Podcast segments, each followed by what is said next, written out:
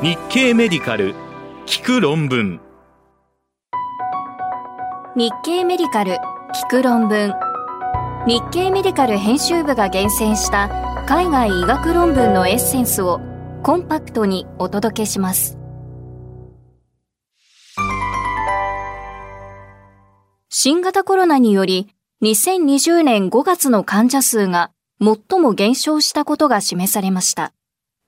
はじめに2022年5月20日に日経メディカルで紹介した BMJ オープン誌からの話題です。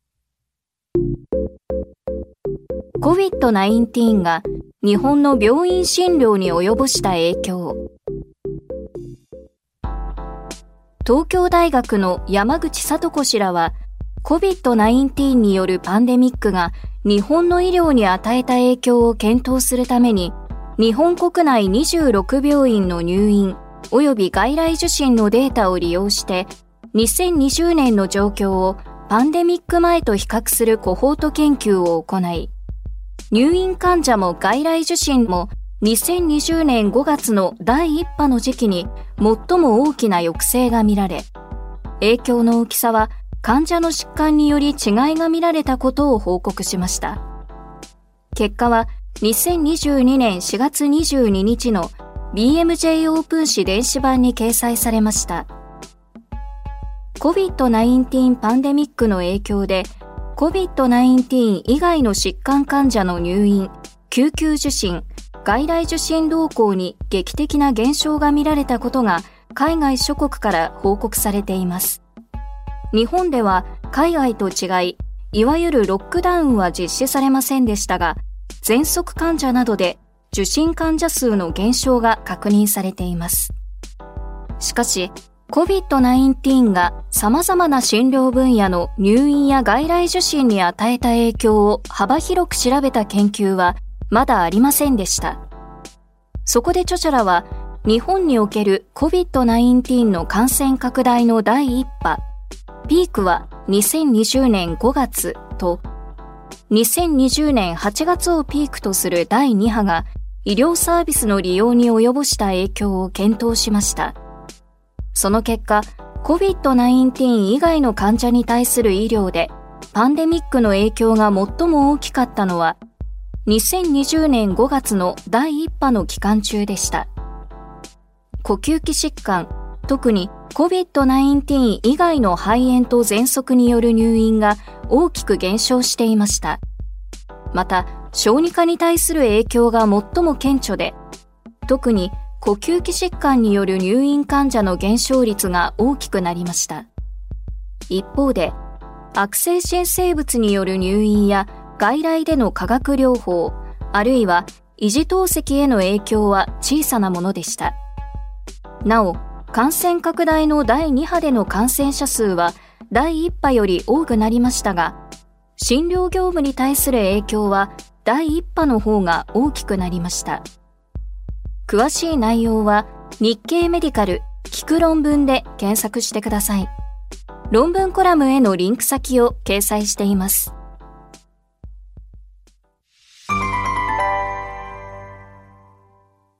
新型コロナワクチンによる感染者数の相対減少率はカリフォルニア州で6割から7割と示されました。次に、2022年5月19日に日経メディカルで紹介したジャマネットワークオープン誌からの話題です。新型コロナワクチンで回避できた感染、入院、死亡をカリフォルニア州で推定。アメリカ、カリフォルニア大学サンフランシスコ校の研究グループは、新型コロナワクチン接種により回避された新型コロナウイルス感染、COVID-19 による入院及び死亡の件数を推定するために、モデルを用いた分析を行い、カリフォルニア州の感染者数の相対減少率をおよそ72%と推定しました。結果は2022年4月22日のジャマネットワークオープン誌電子版に掲載されました。一つ目のモデルは、ワクチン接種により152万3500人が新型コロナウイルス感染を免れ、感染リスクの相対減少率は72%だったことを示唆しました。年代別に相対減少率は12歳から17歳は57%、18歳から49歳は83%、50歳から64歳は66%、65歳以上は49%でした。また、18歳以上の72,930人の入院と19,430人の死亡が回避されたことが示唆されました。2番目のモデルを用いた推定でも、ワクチン接種により新型コロナウイルス感染を免れた人は140万2100人で、感染リスクの相対減少率は68%でした。年代別に相対減少率を推定すると、12歳から17歳は97%、18歳から49歳は71%、50歳から64歳は68%、65歳以上は61%になりました。また、ワクチン接種により、18歳以上の84,330人が入院を、22,620人が死亡を回避できたと推定されました。詳しい内容は日経メディカル聞く論文で検索してください。論文コラムへのリンク先を掲載しています。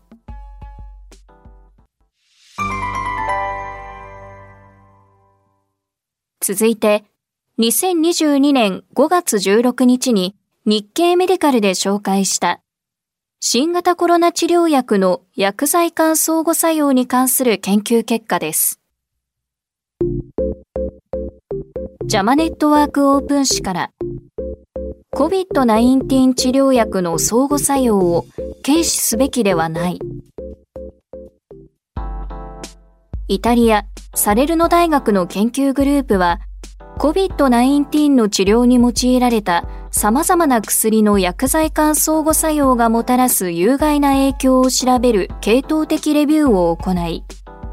現時点で利用が可能な薬剤間相互作用チェッカーを用いれば、すべてではないものの、実際に生じた薬剤間相互作用による有害事象や薬物有害反応を予測できるため、COVID-19 のような緊急事態で他の疾患の承認薬を転用する場合も薬剤間相互作用を軽視すべきではないと報告しました。結果は2022年4月19日のジャマネットワークオープン誌電子版に掲載されました。2020年3月から2022年1月までに COVID-19 治療に用いられていた薬剤は46種類でした。そのほとんどがリポジショニングによるオフラベル処方や人道的使用、または臨床試験における投与でした。それら46の薬剤の中で薬剤間相互作用との関係が最も多く指摘されたのはロピナビル・リトナビルでした。続いて、ニルマトレルビル・リトナビル、ダルナビル・コビシスタット、クロロキン、アセタゾラミド、ヒドロキシクロロキンとなりました。COVID-19 と診断された患者における薬剤間相互作用に関する実際の有害事象は、COVID-19 治療薬と患者の基礎疾患に対する治療薬の間に発生していました。報告が最も多かったのは、ヒドロキシクロロキンとロピナビル・リトナビルでした。薬剤間相互作用の多くは QT 延長をもたらしていました。薬剤間相互作用関連の薬物有害反応としては、下痢と嘔吐、及び肝障害、神経障害、または精神障害脳出血が報告されていました。一方、薬剤の組み合わせ58組のうち15組、26%の薬剤間相互作用は実施したチェッカーのすべてにより同定されました。また、一つ以上のチェッカーで同定されたのは29組、50%でした。14組24%はどのチェッカーでも同定できませんでしたが、それらの多くは精神障害または皮膚の反応でした。詳しい内容は日経メディカル聞く論文で検索してください。論文コラムへのリンク先を掲載しています。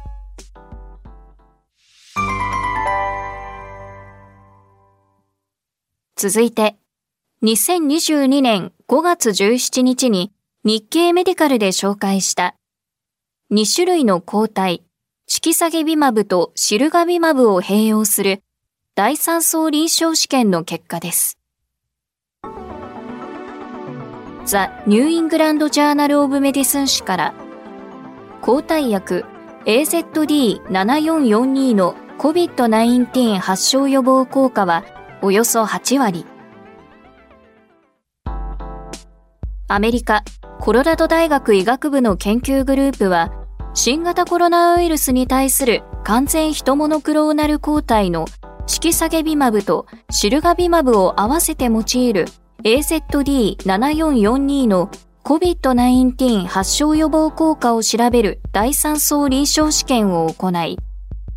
発症率は0.2%、プラセボ群と比較した相対リスク減少は76.7%だったと報告しました。結果は2022年4月20日のザ・ニューイングランド・ジャーナル・オブ・メディスン誌電子版に掲載されました。新型コロナワクチンは一般に有効ですが、中には接種できない人や免疫不全状態で十分な効果が得られない人がいます。中和抗体の投与は速やかな予防を可能にするため、ワクチンの代替として有望です。AZD7442 の成分である2つの抗体はそれぞれ、新型コロナウイルススパイクタンパク質の受容体結合ドメイン上に存在する重複しないエピトープに結合します。また、半減期を延長するため、これらの抗体には FC 受容体及び補体 C1 キュートの結合を減弱させる就職が行われていて、薬物動態学データは、人に投与した場合の半減期はおおよそ90日だと報告されています。AZD7442 投与による COVID-19 発症相対リスク減少は76.7%でした。重症または重篤な COVID-19 は AZD7442 群には発生せず、プラセボ群の1人0.1%がこれに該当しました。中央値が6ヶ月になった時点で再度分析したところ、相対リスク減少は82.8%になりました。その時点までに重症または重篤な COVID-19 を経験した患者は5人になりましたが、すべてプラセボに割り付けられた人々でした。有害事象としては、注射部位の反応は AZD7442 群の2.4%と、プラセボ群の2.1%に発生。重篤な有害事象の発生率も両軍間で同様でした。詳しい内容は日経メディカル聞く論文で検索してください。論文コラムへのリンク先を掲載しています。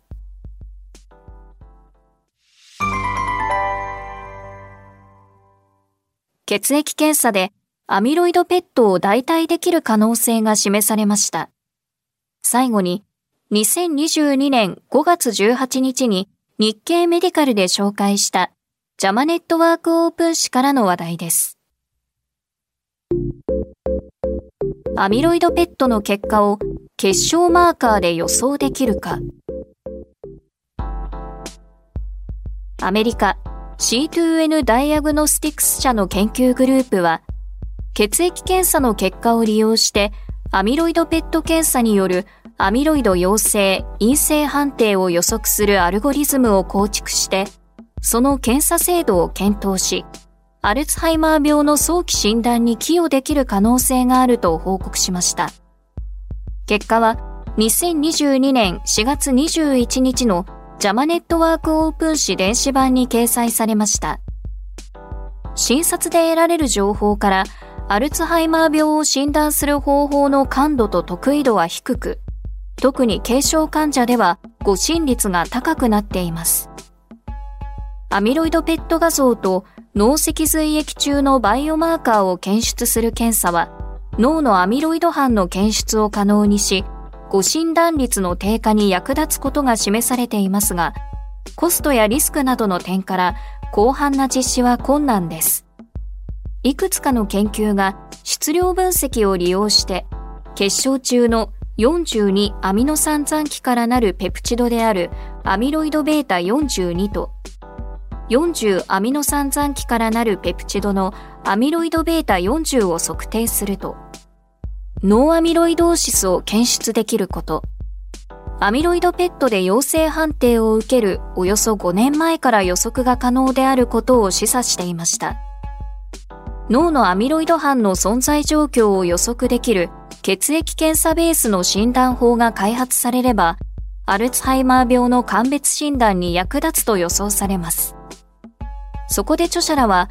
高解像度のタンデム質量分析を用いて測定した結晶中のアミロイド β42 とアミロイド β40 の値の比を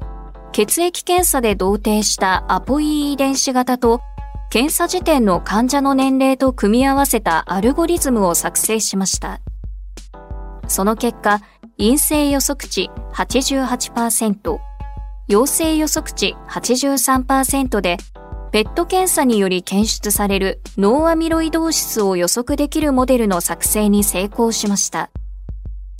詳しい内容は日経メディカル聞く論文で検索してください。論文コラムへのリンク先を掲載しています。